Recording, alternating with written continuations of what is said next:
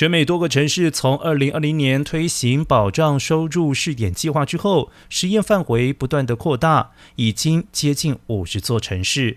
符合资格的民众每个月可以领取一千元。反对阵营指责此举只会造成养懒人的现象，降低民众求职的意愿。但支持者认为，此计划用意并非让社会家庭以此为唯一收入，而是向他们提供缓冲时间，继而努力脱贫。此举是协助非裔以及西语裔争取平等的重要工具。